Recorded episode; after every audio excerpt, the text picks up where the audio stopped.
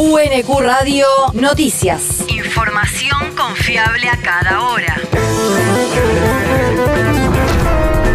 El clima. El Servicio Meteorológico Nacional indica que hoy se espera una máxima de 30 grados con cielo despejado, desmejorando levemente hacia la noche cuando el viento rote del sudoeste al este. El país.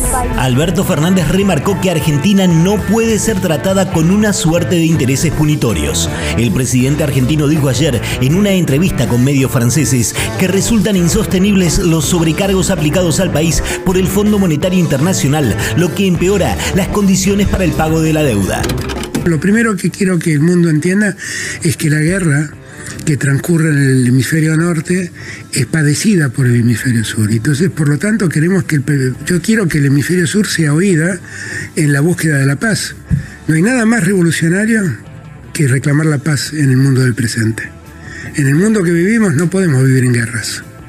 Es una guerra además muy cruenta, porque más allá de los disparos y de las muertes y de los ejércitos que se enfrentan, hay un continente que está padeciendo, se llama Europa, que padece falta de energía, que padece problemas también de suministro de alimentos.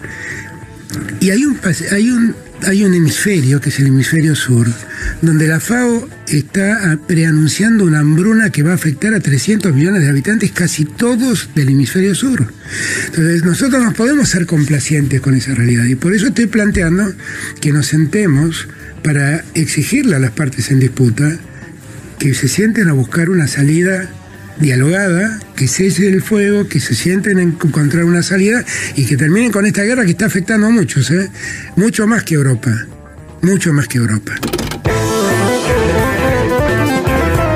También aseguró que la guerra en Ucrania le costó a la Argentina 5 mil millones de dólares porque debió pagar más cara la energía, los alimentos y los fertilizantes y por esa razón esos sobrecargos deben ser revisados. La región. Presentaron el primer sistema estadístico con perspectiva de género.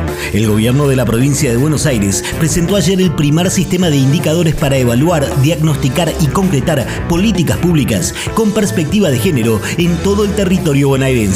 La iniciativa tiene en cuenta cinco dimensiones, la estrictamente demográfica, la económica, que mide la desigualdad en los ingresos, la física, que mide el grado de respeto a los derechos de las personas sobre su cuerpo y su salud, la que mide la participación de las mujeres en los distintos poderes del Estado y la dimensión estatal, que visualiza el rol del sector público en la consecución de la equidad de género. El territorio. Licitación de obras de agua y cloacas para Itatí.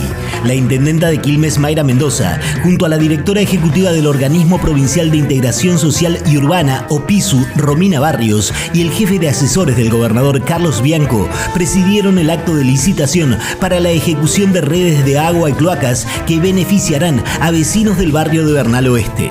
La licitación prevé la construcción de casi 24.000 metros de cañerías de agua potable, la misma cantidad de metros de cañerías cloacales y más de 4.500 conexiones domiciliarias. El mundo. Los pueblos de la Amazonía brasileña critican mercantilismo en medio ambiente.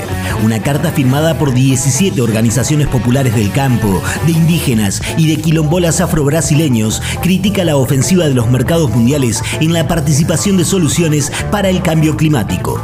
El documento cuestiona la preponderancia del sector privado en las discusiones de la Conferencia de Naciones Unidas sobre el cambio climático que sesiona en Egipto con propuestas que compiten para vender oportunidades de negocios, tecnología y financiamiento para alcanzar la descarbonización.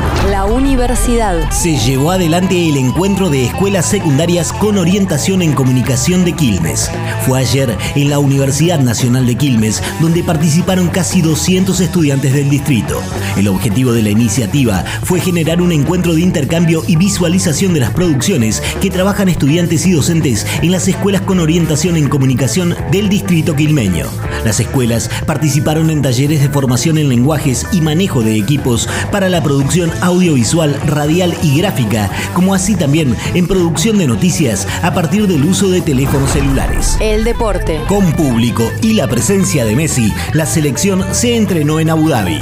La albiceleste se entrenó en el estadio Al Nahyan de Emiratos Árabes en la previa del partido amistoso ante el combinado local que se jugará mañana con gran presencia de público presente. Con el capitán Lionel Messi a la cabeza, los futbolistas realizaron trabajos físicos y tácticos ante la atenta mirada del DT Lionel Scaloni, los preparadores físicos y los médicos del plantel. UNQ Radio te mantiene informado. Información confiable a cada hora. UNQ Radio, la radio pública.